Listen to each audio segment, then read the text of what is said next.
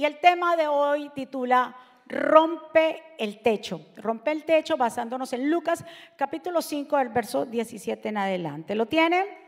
Dice la santa palabra del Señor así. Lo que va a aparecer en las pantallas son la versión TLA. Dice la palabra del Señor así.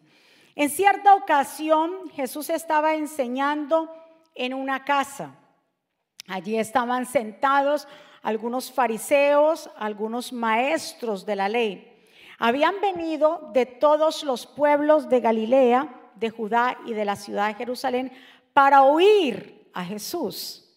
Y como Jesús tenía el poder de Dios para sanar enfermos, llegaron unas personas con una camilla en la que llevaba una, un hombre que no podía caminar.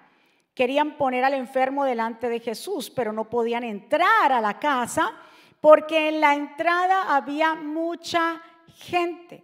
Entonces subieron al techo y abrieron allí un agujero. Por ese agujero bajaron al enfermo en la camilla hasta ponerlo en medio de la gente delante de Jesús. Cuando Jesús vio la gran confianza que ellos, aquellos hombres, tenían en él, le dijo al enfermo, amigo, te perdono tus pecados. Los maestros de la ley y los fariseos pensaron, ¿y este quién se cree que es? Barbaridades dice contra Dios, solo Dios puede perdonar pecados. Jesús se dio cuenta de lo que estaban pensando y les preguntó, ¿por qué piensan así? Díganme, ¿qué es más fácil? ¿Perdonar a este enfermo o sanarlo? Pues voy a demostrarles que yo, el Hijo del Hombre, tengo autoridad aquí en la tierra para perdonar pecados.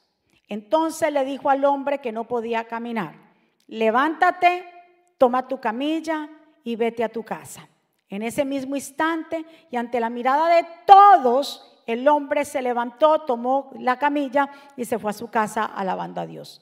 Todos quedaron admirados y llenos de temor y comenzaron a alabar a Dios diciendo qué cosas tan maravillosas hemos visto hoy.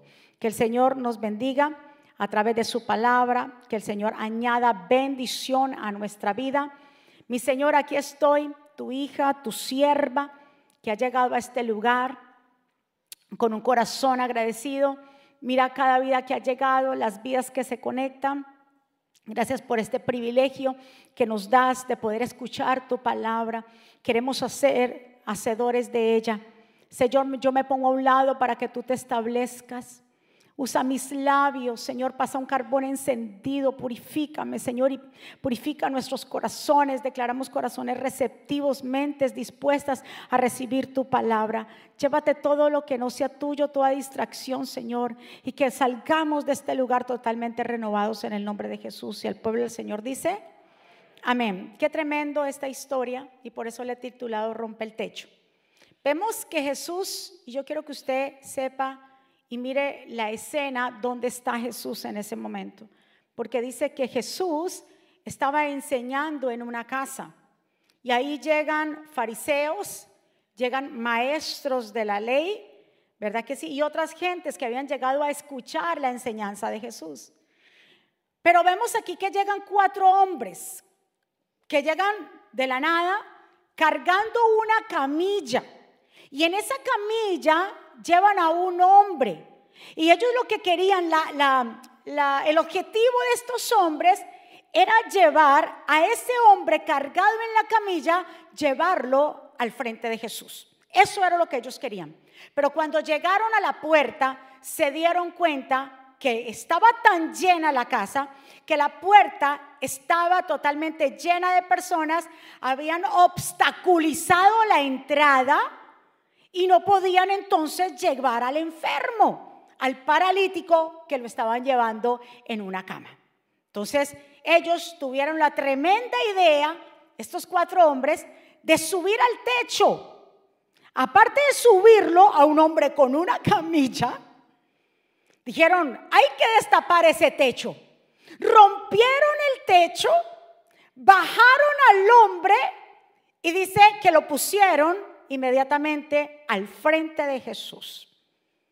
Mi amado, vengo a decirte que hay gente que nos necesita.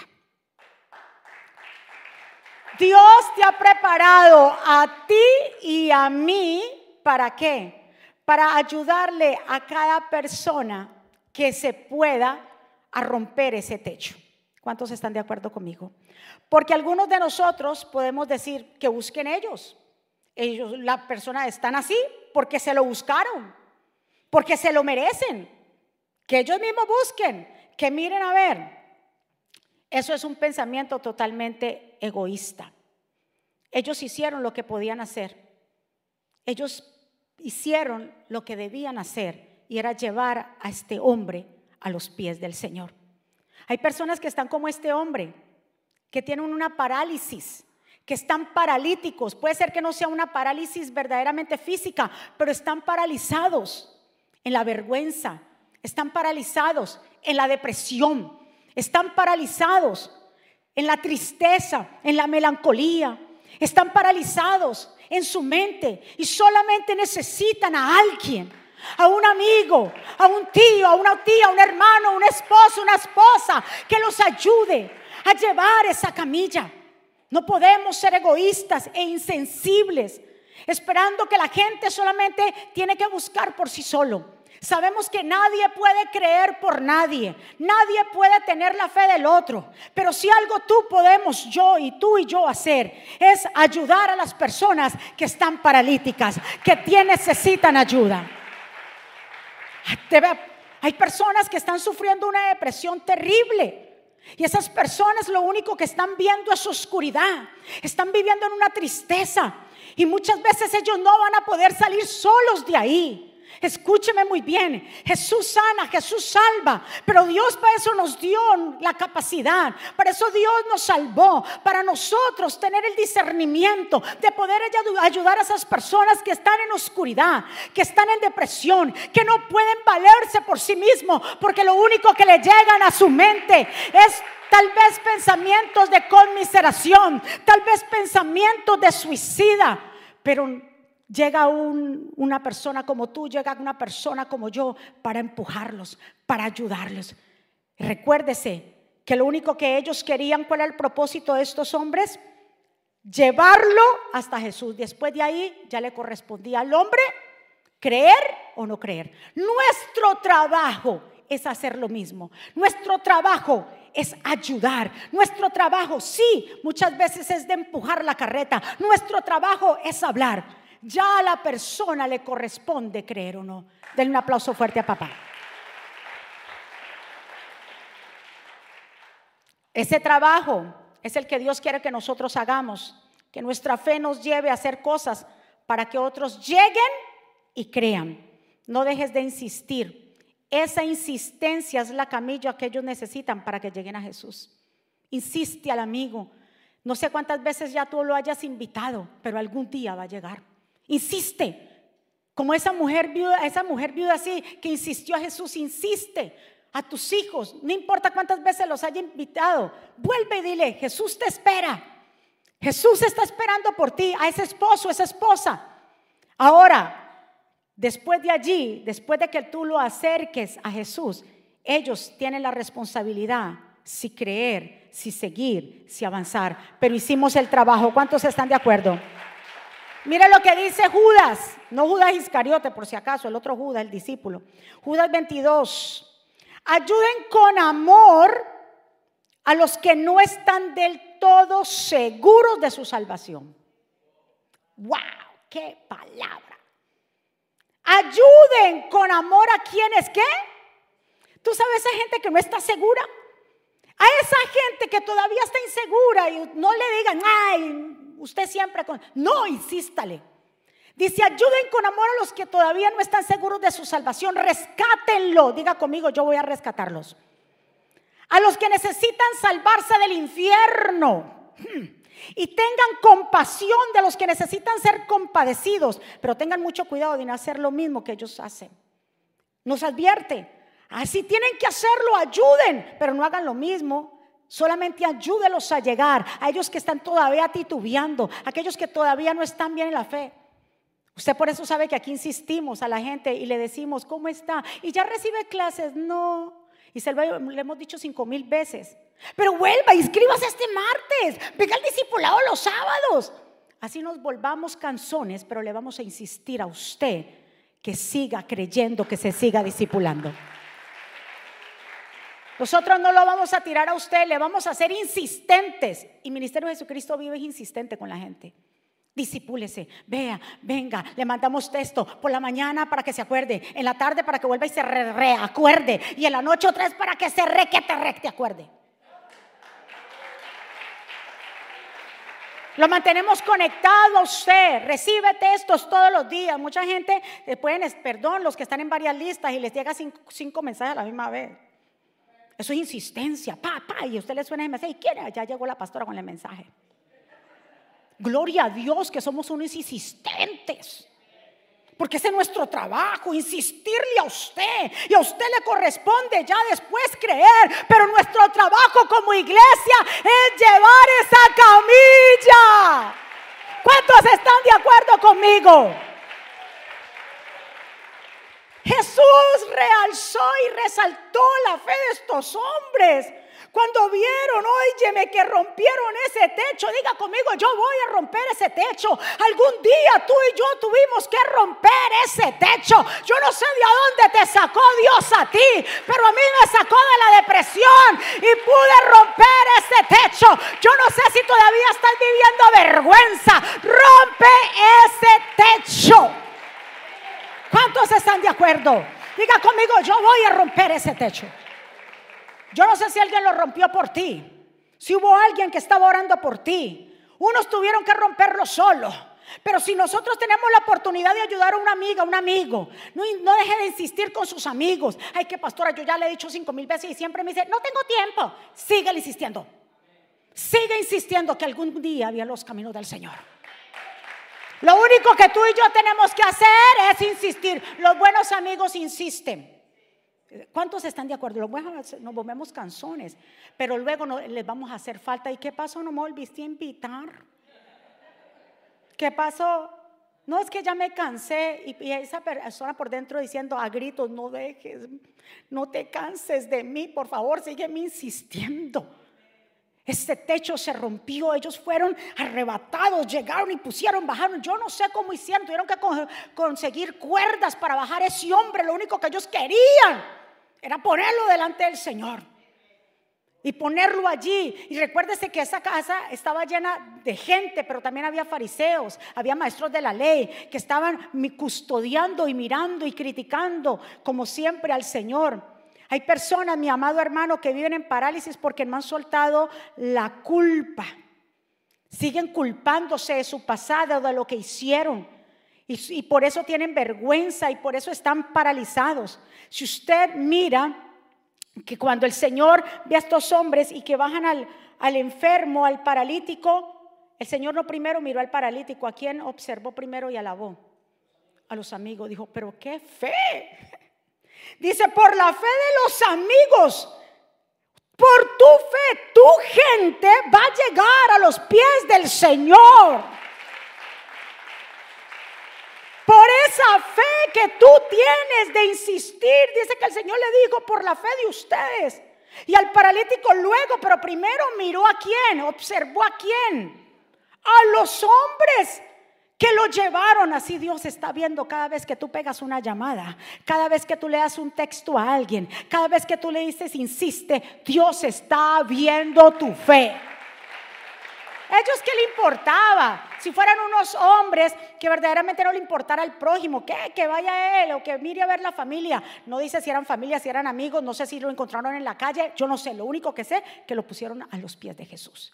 Y Jesús lo primero que le dice a este hombre, note bien ahí lo que dice, cuando Jesús se refiere a este hombre, dice bien claro que Jesús antes de proceder a la sanidad le dijo, tu fe, por tu fe ha sido aquí, que, no, tus pecados te son perdonados. ¿Qué primero el Señor llegó a decir? Sus pecados te son perdonados. ¿Y por qué el Señor le habló primero del pecado? Porque quién sabe por qué estaba paralítico. No nos habla que nos, y nos dice, como en algunos casos, que era paralítico de nacimiento. Aquí nos dice que era un hombre paralítico. El Señor no procedió primero a la sanidad, sino que le dijo, tus pecados te son perdonados. ¿Quién sabe si cargaba con una culpa que lo tenía así? ¿Verdad que sí? ¿Quién sabe si cargaba con rencores y faltas de perdón que lo tenían así? Por eso el Señor primero lo que quiere tratar con nosotros en nuestro corazón, antes de la sanidad física. Yo no sé si vives acusándote de tu pasado. Yo no sé si vives con vergüenza de tu pasado, pero quiero dejarte saber que el Señor nos cambia esas vestiduras de vergüenza y de culpa. Ya no te culpes más de lo que pasó anteriormente. Recibe la sanidad del Señor porque el Señor ha perdonado nuestros pecados. ¿Sabe quién es el único acusador? El enemigo. Ese es el acusador. Apocalipsis 12:10 dice, entonces oí una fuerte voz en el cielo que decía, ya llegó la salvación, el poder, el reino de nuestro Dios y la autoridad de su Mesías porque ha sido expulsado el acusador, ¿qué dice ahí? De nuestros hermanos, que, el día y de, que de día y de noche acusaba, de, nos acusaba delante de nuestro Dios. Entonces el enemigo nos acusa a nosotros de nuestros pecados, ¿verdad que sí? Ante Dios, pero ya no te dejes acusar más. Suelta la vergüenza, suelta la culpa, suelta lo que pasó, procede al arrepentimiento, deja que Dios trate con tu vida, vive en paz, vive en tranquilidad, porque cuando Dios llega a una vida y llega a nuestra vida, Él rompe todos esos lazos. Dígale a su vecino, rompe ese techo. La lucha más grande que tenemos nosotros es en nuestra mente.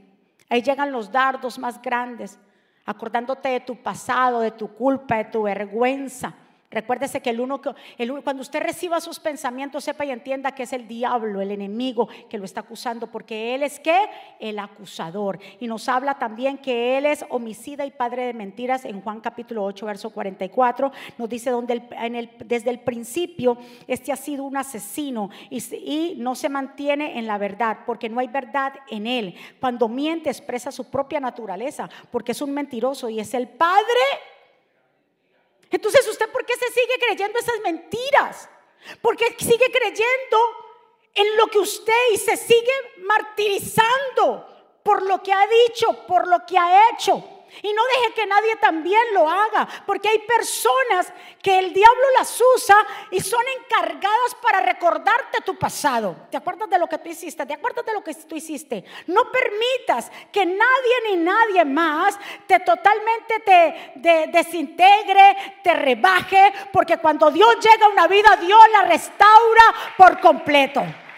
Dios perdona. ¿Cuántos están de acuerdo? Necesitamos ser muy sabios en las tácticas del enemigo para que no sucumbamos a su engaño y aceptemos el peso de la vergüenza que él quiere que nosotros carguemos. Porque hay gente que se culpa, se culpa. La culpa no te aleja del pecado, sino que te aleja de Dios. Recuérdese eso. La culpa no te aleja del pecado. ¿Qué tú vas a vivir todo el tiempo con una culpa? Eso no te va a alejar del pecado. Lo único que hace es que te aleja completamente de Dios. Si nosotros queremos ser libres, lo único que tenemos que hacer es confesar nuestros pecados, como dice en Proverbios 28:13. El que oculta sus pecados no prospera, pero el que los confiesa y se aparta de ellos alcanzará qué? Misericordia. ¿Y sabe qué pasa? Que muchos no regresan a los caminos del Señor por la vergüenza. Muchos no regresan a la iglesia por la vergüenza. Y la vergüenza de qué van a decir los demás. ¿Qué piensan los demás de mí? ¿Qué van a decir los demás? A ti no te tiene que importar qué es lo que van a decir los demás de ti. A ti lo único que tiene que importar es lo que Dios diga de ti y lo que Dios ha hecho con tu vida. ¿Cuántos están de acuerdo? Personas que se culpan por cosas, por cosas que se hicieron, se fueron de la iglesia, cometieron lo que querían cometer, el pecado, y están con esa culpa, quieren regresar a los caminos del Señor. Pero el enemigo le dice, no sigas, no vayas. ¿Para qué? Si tú eres cristiano, mira lo que hiciste, tú eres un falso, tú eres un hipócrita. Todos somos hipócritas, todos somos pecadores. El que se cree que esté firme, vela que no caiga. Escucha muy bien, todos somos pecadores. Hemos recibido la gracia, hemos verdaderamente aceptado a la gracia del Señor, pero de una manera u otra siempre estamos cometiendo pecado. Claro que sí. ¿En qué manera? A veces haciendo o no haciendo lo que Dios nos mandó a hacer, eso es un pecado. La exageración, ¿cuántas personas no exageran? Es un pecado. Cosas, pensamientos que se ven en la mente, claro que es pecado. Entonces aquí nadie puede o es libre de tirar la piedra. Todos estamos en el proceso. Nadie puede decir que es completamente perfecto porque el único perfecto es Dios. Dios está trabajando en nuestras imperfecciones. ¿Cuántos están de acuerdo conmigo? Por eso usted no puede juzgar a nadie, ni puede señalar a nadie, ni puede decir usted que usted es más santo que nadie. Ninguno aquí somos santos porque somos separados para Dios. Pero yo no me puedo creer más espiritual que nadie. Porque si Dios pasara una radiografía o una película de nuestros pensamientos, cuánta basura encontraría en nosotros. Si Dios pasara una cámara aquí y la pasara en un televisor, cuántas cosas se fijaría ahí. Nadie más sabe que nosotros mismos lo que pasa por nuestra mente. Por eso yo le tengo miedo a esa gente que se cree más espiritual. Y ay, Dios mío, y llegó y soy la, no usted, usted soy la sí, soy la que lava y la que plancha. Pero no nos podemos creer los super espirituales porque yo vengo a la iglesia. Porque mucha gente se esconde o esconde sus pecados y sus debilidades en la iglesia. Claro, es más fácil. Ah, yo soy cristiano, es perfecto ya. Dele el trabajo porque esa persona es cristiana. Pero no saben que muchos se esconden en el ser cristiano y en la iglesia. Estamos, cuando reconocemos que estamos en el proceso a la perfección por el Señor, porque vamos a ser perfectos solamente cuando estemos en la presencia cuando reconozcamos que estamos propensos a caer, cuando reconocemos que somos barros en las manos del alfarero, cuando reconocemos que somos débiles, pero en Él somos fuertes, cada día más nos vamos acercando al Señor. Y vivimos un evangelio como sin hipocresía. Vivimos un evangelio tranquilo, sin mirar al otro que se cree en lo que nos creemos más espirituales. ¿Cuántos están de acuerdo conmigo? Mire lo que dice Miqueas 17, 18 para los que dicen, yo perdono, pero no olvido. Mire lo que dice Miqueas. Que Dios hay como tú, Dios mío, que perdona la maldad y olvida el pecado. ¿Perdona? Yo quiero, yo creo que Dios está ministrando aquí con esto. Que Dios hay como tú, que perdona la maldad y olvida el del pecado del remanente de su heredad. No retuvo para siempre su enojo porque se deleita en la misericordia. ¿Cuánta gente hay aquí que ha perdonado y ha olvidado? Porque si verdaderamente tenemos al Señor, tenemos que entregar todo eso. Usted dirá, pero es que yo no olvido, pastora, se me vienen todas esas imágenes y otra vez se me revuelca otra vez, otra vez la barriga y me pasa esto. Ahí está. Es que aquí olvidar no es sinónimo que usted ya borró de su mente y usted ya fue negación completa. No, aquí está que cuando uno perdona, el olvido tiene que ver que ya eso no te produce dolor. El olvido tiene que ver que eso ya no afecta tus sentimientos. El olvido tiene que ver que ya eso a ti no te va a paralizar. El olvido tiene que ver que tú sigues hacia adelante. Así que yo vengo a decirte, Dios es un Dios. ¿Te imaginas que Dios no olvidara lo que nosotros queremos que nos perdone? Y que entonces nosotros no, o sea, nosotros dimos, yo perdono, pero no olvido. Que póngalo a la manera de Dios, que Dios perdone, pero no, no, no olvide lo que hicimos. Sería un Dios castigador que nos, a toda hora nos irá castigando y nos sale por ahí, acuérdate de lo que tú hiciste, te voy a llevar para el infierno. Porque la gente acusadora es así, se te aparece, cometes un error, lo que sea, lo que sea que pase, y de una vez los juzgadores están ahí para sacarte los trapitos al sol, para sacarte lo que pasó. Ah, con que eres cristiana, ¿no? Tú dices que vas tanto a la iglesia y mira tu mal genio. Porque son expertos en tirarle a uno las cosas. Dígale, el único acusador es el diablo. Y el diablo te está usando a vos. No acuse a nadie, ni tampoco le diga, ni lo compare porque es cristiano. El cristiano se enoja. Claro que sí. No se crea que siempre vamos a estar de buena gana. Eh, claro que nos enojamos. Claro que a veces amanecemos como, no sé, que usted dice, ¿qué le pasó a esta gente? ¿Qué le pasó? Somos seres humanos. Pero aquí dice que el Señor perdona. ¿Y qué? Olvida. Él no, saca los trapitos al sol. Asimismo, usted por su sanidad, para que no lleve esa culpa, si alguien le hizo algo, perdone y olvide. Denle un aplauso fuerte a papá. Y quiero aclararle algo rápido. Una cosa es ser humilde y reconocer que todo es por gracia, que uno reconoce, Señor, todo lo que tengo es por gracia y no porque yo lo merezca, Señor, tú has sido muy bueno. Y otra es ser víctima del acusador. ¿Cómo así? Pensando, hay personas que piensan, yo no soy merecedor de esto. Hermana, por favor, eh, eh, ¿me puede ayudar? Usted hoy puede dar un mensaje, leer la palabra del Señor. No, yo no soy merecedor de esto. Se sienten malos, se sienten sucios, se sienten acusados porque no soy merecedor. Recuérdese, una cosa es una humildad que por temor y temblor, pero usted sigue. Y otra cosa, usted ser víctima del acusador. No, Señor, usted no se deje acusar. ¿Sabes por qué? Porque si eres de esas personas que te sientes siempre menos, yo soy una cucaracha andante. Hay gente que dice así, me siento como una cucaracha. Me siento como un zancudo, una, una mosca. Si usted es esa gente así, que se siente como que porque cometió errores, óyeme, ¿quién en esta vida no cometió errores? ¿Quién no cometió errores? Todos hemos cometido errores. Ahora la diferencia la hace es que ya yo sé que Dios me limpió, me lavó y esa culpa no la cargo más ni vuelvo a cometer el mismo pecado. Por eso David fue quien fue. David se sentía pequeño delante del Señor. Pero David, ¿por qué? Porque él reconocía que todo lo que hacía era por Dios. Ahora David fue un tremendo guerrero.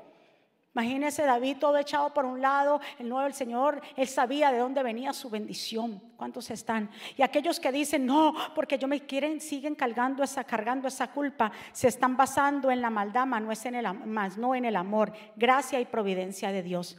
Cuando usted solamente se siente como el, el único, el, por ahí el tirado, usted se está basando en qué? En tu maldad. Ya no te basas en tu maldad. Ya lo que pasó, pasó Deja que Dios haga la obra en ti.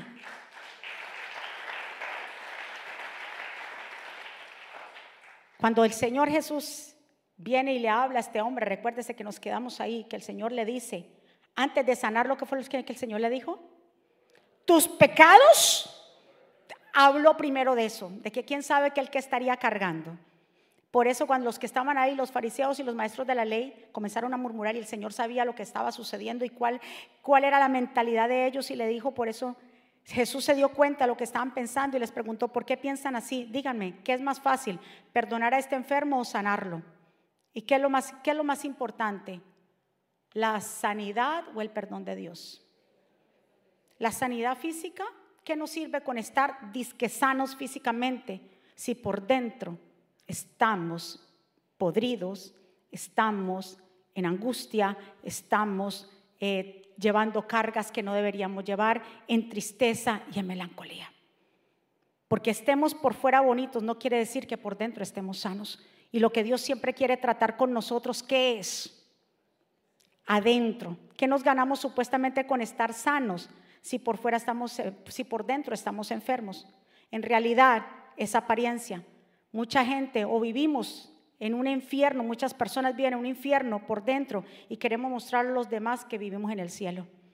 Cuando por dentro nos estamos muriendo de la culpa, de la tristeza, estamos muriéndonos por llevar una carga que no deberíamos llevar. Este paralítico fue sanado en el mismo momento. Jesús le dijo a este hombre que no podía caminar, levántate, toma tu lecho, toma tu camilla y vete a tu casa. En ese mismo instante y ante la mirada de todos, el hombre se levantó, tomó la camilla y fue alabando a Dios. Dele un aplauso fuerte.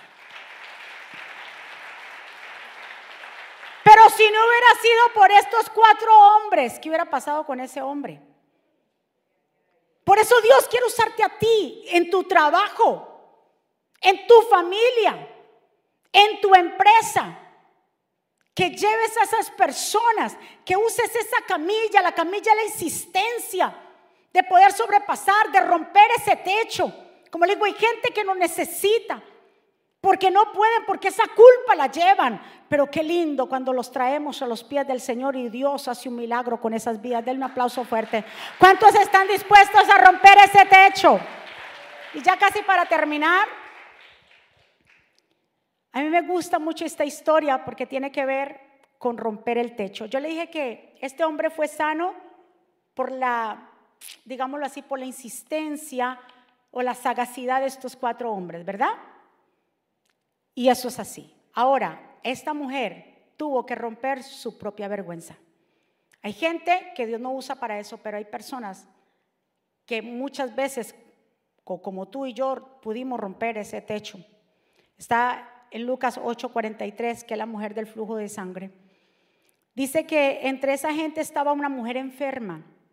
Desde hacía 12 años tenía una enfermedad que le hacía perder mucha sangre. Había gastado todo su dinero en médicos, pero ninguno había podido sanarla. Ella se acerca a Jesús por detrás, tocó levemente su manto y enseguida quedó sana. Entonces Jesús le pregunta a la gente, ¿quién me tocó? Como todos decían que no había sido ninguno de ellos, Pedro le dijo, Maestro, ¿no ves que todos se amontonan a tu alrededor y te empujan? Pero Jesús volvió a decirles, estoy seguro de que alguien me ha tocado, pues sentí que de mí salió poder. Cuando la mujer vio que ya no podía esconderse, temblando de miedo, fue y se arrodilló delante de Jesús. Luego frente a todos los que estaban allí, contó por qué había tocado el manto de esta mujer.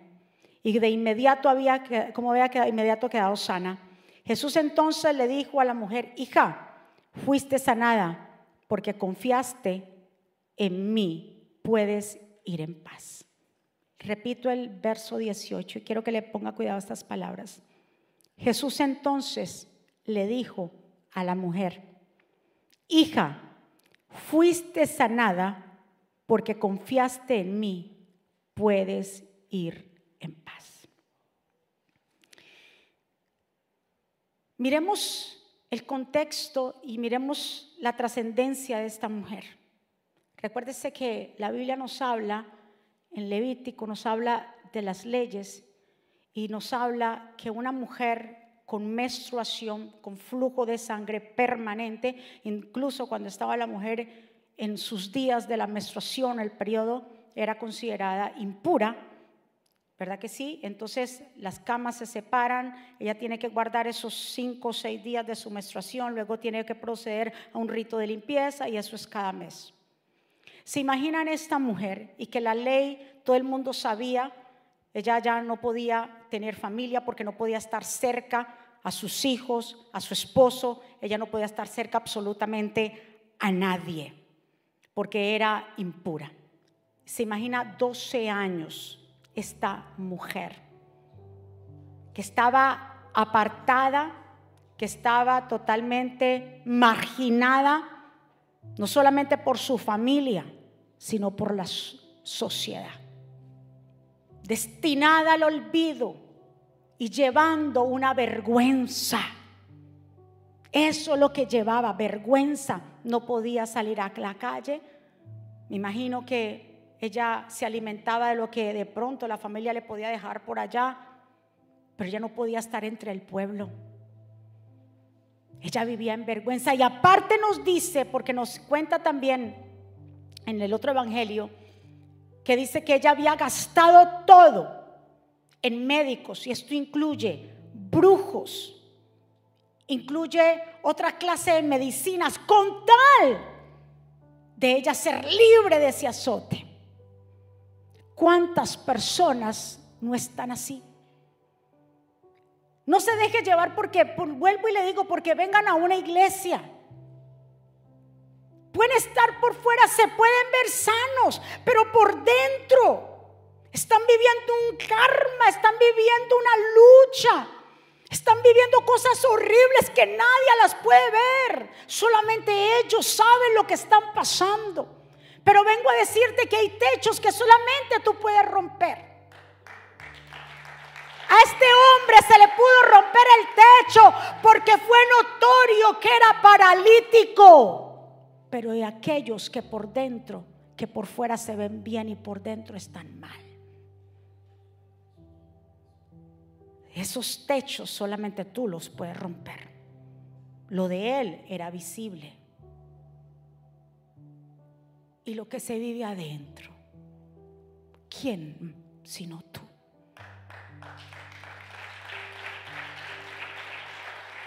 Ella escuchó que Jesús estaba pasando por ahí. Y ella tuvo que hacer una decisión. Y yo me, me, pongo a pensar en esta mujer y yo digo, tuvo que estar muy cansada de decir se acabó, porque el hecho de salir de ahí y que la vieran, podía, mejor dicho, eh, hacer apedreada, sacarla. Y si ella llega a tocar a alguien, inmundo a esa persona y también para afuera. Pero ella dijo, no más, salgo de mi vergüenza. Salgo de mi culpa. No más. Vengo a decirte que ya no más. Que salte de ese lugar de oscuridad que está allí, que no te deja orar, que no te deja entregarte a Jesús, que no te deja obrar como tú quisieras y ser libre de toda culpa, que nadie más te culpe.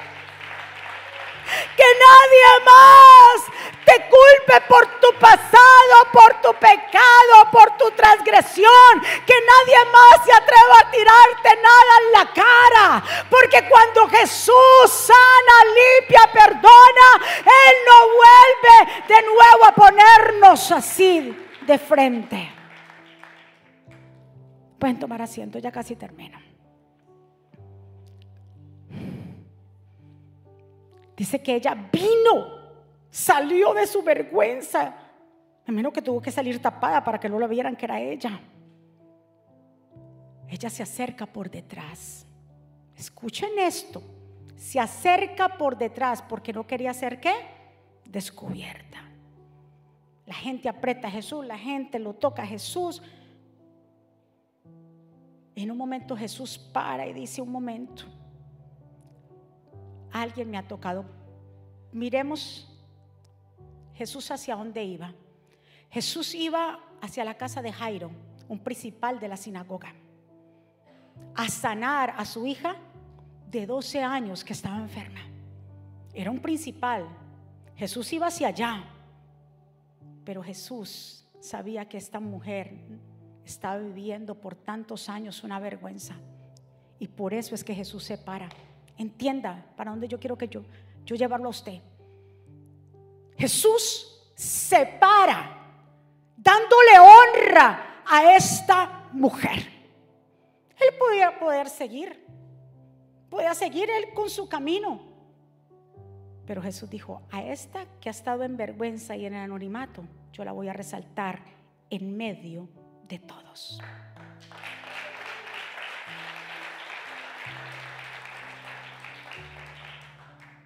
Por eso fue que Jesús se paró. Ella no tenía un representante. Ahora Jesús se había vuelto su representante cuando ella toca el manto. Por eso Jesús dice, alguien me ha tocado. Y los discípulos se enojan y dicen, Señor, la gente te aprieta, mucha gente te ha tocado. Pero Jesús dijo, un momento, había un toque muy diferente. Hay un toque con fe. Y ella por allá diría, ahora sí y sí. Ella tenía miedo de tocar a Jesús porque si tocaba a Jesús, él podía quedar, y si descubren que ella lo tocó, sin ser sanada, podía Jesús quedar qué? Contaminado. Claro, contaminado. Por eso ella se atreve y dice, lo toco, no lo toco, lo toco, no lo toco. Y si se contamina, ¿Cómo va a contaminar al Mesías? Pero así es la culpa. Así la gente vive dentro de ellos con una culpabilidad terrible que no los deja avanzar. Y ella lo toca, Jesús se da cuenta, Jesús se detiene. Ay, pero es que yo lo amo por eso, porque no... Si no hubiera querido, no se hubiera detenido, pero se detiene a darle identidad a ella. Y le dice, ¿quién me ha tocado? Y por ahí a ella, yo me imagino con vergüenza, porque ella sintió que en el momento que lo tocó, la hemorragia cesó. ¿Cómo serían las hemorragias? O escuche, ¿Cómo serían las hemorragias de ella? Que ella sentía cuando salía esa sangre. Que en el momento que tocó al maestro, esa sangre paró, esa hemorragia cesó. ¡Wow!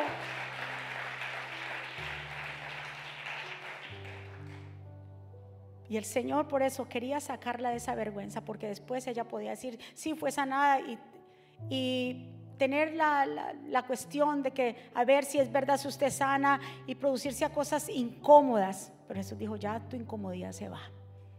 Aquí quien me tocó y volvió, insistió el Señor, ¿quién me ha tocado? Por allá ya sale, dice Señor, soy, soy, soy, soy yo, soy yo.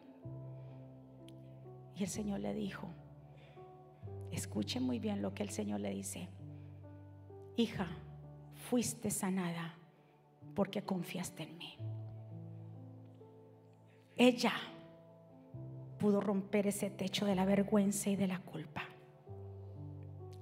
Y vengo a decirte otra cosa, le dio identidad inmediatamente. Eso es lo que hace Jesús. Usted mira en los evangelios, a ninguna mujer en el Nuevo Testamento Jesús le llama hija. A ninguna. Usted lo puede buscar. No le dice, mujer, levántate de allí, mujer, a la mujer pecadora, mujer, levántate y no pequen más. Pero a la única que le dijo hija fue a la mujer del flujo de sangre. ¡Wow! Le dio identidad, la sacó de su vergüenza, la sacó del anonimato, la sacó del lugar donde ella estaba y le dijo, mi hija, usted ya no tiene que ir a presentarse a ninguna parte porque usted fue sanada y que todo el mundo sepa lo que he hecho contigo. Póngase de pie, así todo el mundo va a saber lo que Dios ha hecho contigo, hombre de Dios, mujer de Dios. Ya no cargues con esa culpa. Ni tampoco, por favor, culpe más a nadie. No más. Si usted perdonó, olvida Si usted decidió tener la, amistad de esa persona, si usted decidió tener esa relación con esa persona, entonces no le vuelva a tirar en cara. Absolutamente. Borra eso. Sí van a venir pensamientos de querer que usted vuelva y diga, pero diga, no, eso, eso es ser un asesino. Dice que el diablo es homicida, padre de mentira, que él es un asesino. Tú y yo no somos asesinos, no podemos ir matando a la gente con nuestras palabras. Eso no. Rompe ese techo. Yo no sé, el techo puede tipificar obstáculos, cosas que se necesitan romper. Tiene que haber un rompimiento para llegar. Al paralítico lo llevaron cuatro. Ella a la mujer del flujo de sangre, ella tuvo que hacer sola, porque hay batallas que están aquí. Hay cosas que están aquí que solamente tú puedes romper. Y el enemigo es el acusador, como lo leímos en Apocalipsis, te acusa, ay, ay, ay, no eres merecedor, siéntete así. Si nos basamos en eso, nos basamos en nuestra propia justicia, pero no es nuestra propia justicia. Jesús pagó un precio muy alto. Jesús pagó un precio. No ponga la sangre de Jesús por menos. La sangre de Jesús tiene poder. Acepte el perdón. Y salga libre de este lugar. Nadie más que usted lo puede hacer. Levante sus manos hacia el cielo. Quiero orar por ustedes en esta mañana. Quiero orar. A las personas que nos están viendo alrededor del mundo, ahí en tu casa, levanta tus manos. Porque vamos a orar para que hoy esos lazos de culpabilidad, esas cargas que no te dejan acercar a Jesús, hoy queremos ser esa semilla, hoy queremos hacer esa, esa camilla, queremos hacer esa camilla que te levante hoy. Ministerio Jesucristo vive quiere ser esa camilla que quiere orar por ti para que hoy puedas ser completamente libre de todos esos azotes, de todas esas batallas. Usted nada más sabe, siéntete querido por Dios. Siente el abrazo de papá. Porque el Señor hoy te ha puesto unas nuevas vestiduras. Porque el Señor quiere sacarte de ese lugar de estancamiento, de anonimato. Hoy el Señor quiere hacer cosas grandes contigo. Siéntete amado porque Dios te ama. Dios te ama. Siente el amor de papá en esta hora, Señor. Oro por tu pueblo. Oro, Señor, por ellos en el nombre de Jesús, para que tú rompas cadenas sobre ellos.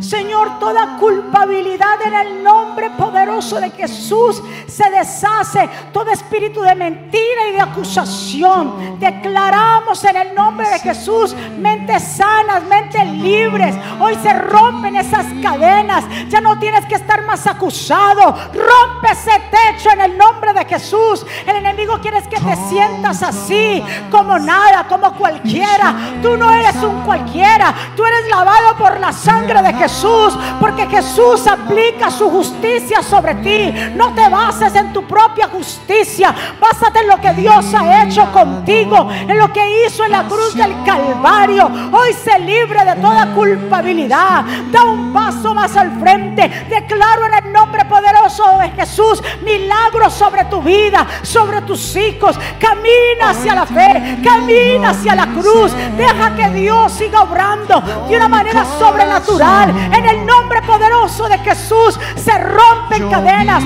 corazones son sanados, corazones son libertados. En el nombre de Jesús, Dios vino a libertar a los que estaban cautivos. Dios vino a libertarte a ti, mujer. Dios vino a libertarte, varón de Dios, para que ya no sigas cargando. Por favor, hoy toma esta palabra por favor, hoy toma esa palabra en tu vida para que puedas ser libre de todo azote. Este hombre fue levantado, ese paralítico. Esta mujer por 12 años cesó su hemorragia. Hoy que en el nombre de Jesús cese todo aquello que ha sido contaminado hoy en el nombre poderoso de Jesús.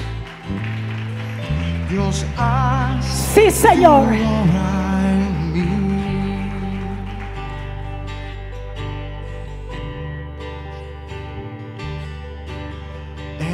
Sí, deseo. Mira cada vida, Señor.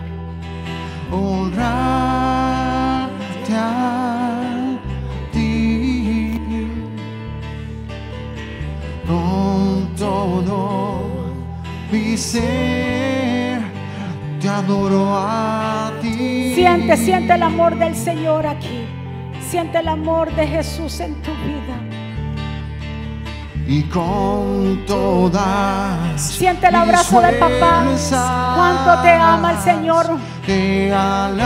cuánto te ama cuánto te ama. el Señor te ama pueblo.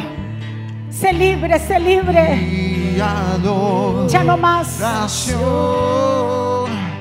eres tú.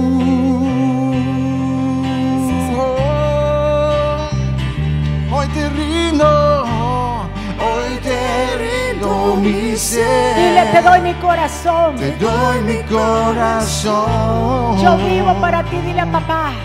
Yo vivo para ti. En cada palpitar. En cada palpitar. Mientras haya aliento en mí. Haya aliento en mí. Dile a Jesús, Dios haz tu obra Dios, haz Deja tu que Dios haga la obra.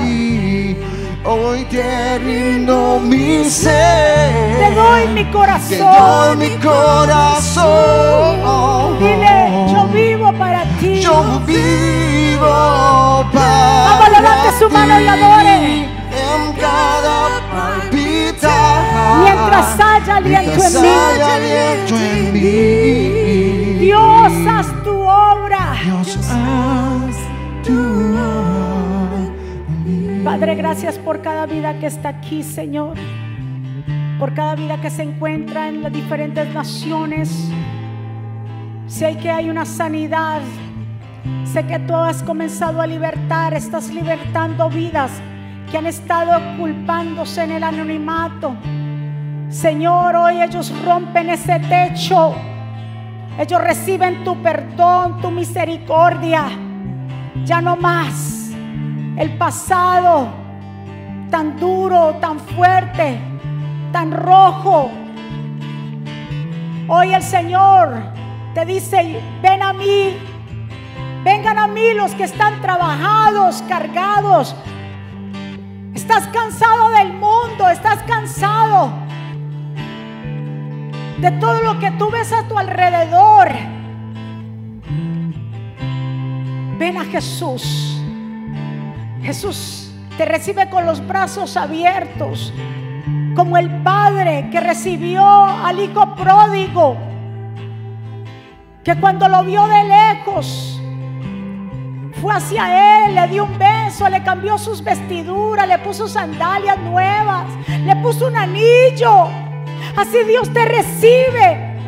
Cuando reconocemos nuestros errores, nuestros pecados, cuando los confesamos delante de Él y le decimos, ya no quiero pecar más, ya no quiero mentir más, ya no quiero ser una hipócrita más, Señor.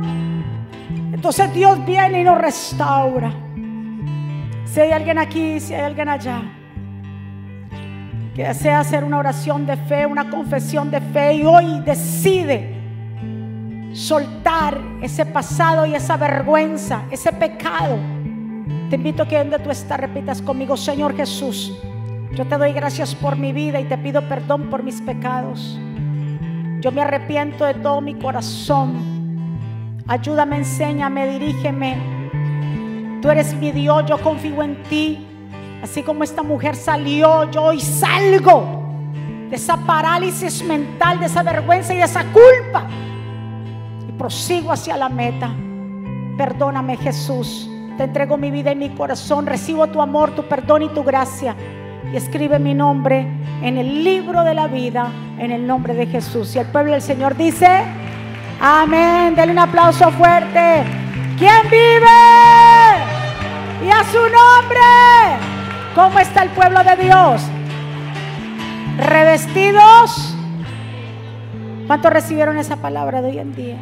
Nos vamos de aquí confiados, completos en Él, porque si algo somos, somos completos en Él, sin vergüenza, no sin vergüenza a ustedes, sea, sin vergüenza,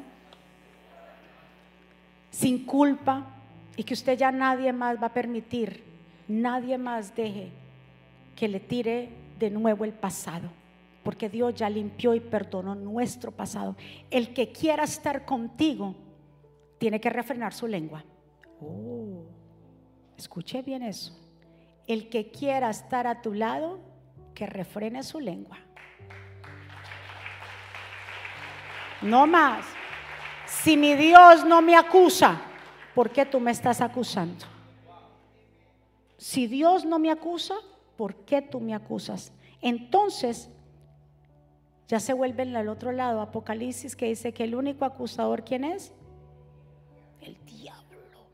Y dígale, te estás dejando usar por el diablo ahora mismo. No me acuses. No me vuelvas a tirar los trapitos al sol porque Dios ya me perdonó. Ahora, si yo lo cometo, si den un aplauso fuerte. Si yo lo cometo otra vez, ya es un problema del corazón. Y ahí sí, arriesgate a que te digan lo que quiera la gente. Pero cuando tú no lo vuelves a cometer, ¿por qué entonces te tiran la piedra? ¿Cuántos están de acuerdo? Somos esa camilla que ayuda a los demás. Amén. Nos vamos. Vamos a orar, levante sus manitos. Los que quieran pasar al otro lado, que hay un pastelito para que cantemos todos Happy to you. Nos vamos para allá. Gracias de todos modos por venir, por de verdad por todos sus mensajes, felicitaciones por todos los que me escribieron en la internet, los que eh, me mandaron sus mensajes. Yo recibo todo, muchísimas gracias, muy amable. Los que llegaron hoy para cantar Happy Verde, también los amo con todo mi corazón. Así que nos vamos a despedir. Padre, en el nombre de Jesús, gracias por este tiempo maravilloso, gracias por cada vida que se encuentra aquí, las vidas, Señor, que nos están viendo alrededor del mundo. Gracias por tu palabra, gracias porque tú has sido bueno, porque hasta aquí tú nos has traído. Declaramos una semana bendecida, prosperada, de cielos abiertos, de buenas noticias. Señor, gracias por este privilegio de que poder llegar a tu casa. Qué bendición poder alimentarnos de tu palabra. Pueblo del Señor, que Jehová te bendiga y te guarde, que Jehová haga resplandecer su rostro sobre ti y tenga de ti misericordia, que Jehová alce sobre ti su rostro y ponga en ti paz. Y termino con estas palabras. Vivan en gozo, sigan creciendo hasta alcanzar la madurez, anímense los unos a los otros, vivan en paz y armonía. Entonces el Dios de amor y paz estará con ustedes. Que la gracia del Señor Jesucristo, el amor de Dios y la comunión con el Espíritu Santo sea con todos ustedes. Dios me los bendiga, Dios me los guarde. Saludados los unos a los otros. Bendiciones, gracias. Ahora disponible en la tienda de aplicaciones de Apple y Google. Es muy fácil de usar y contiene un menú útil y de acceso rápido. Ahora podrás acceder al último libro de la pastora Mónica, eventos, palabras de fe e incluso comunicarte con nosotros vía chat. También puedes seguirnos en Facebook, Instagram, Twitter y YouTube para ver servicios de poder en vivo y recibir reflexiones, palabras de aliento y mensajes diarios.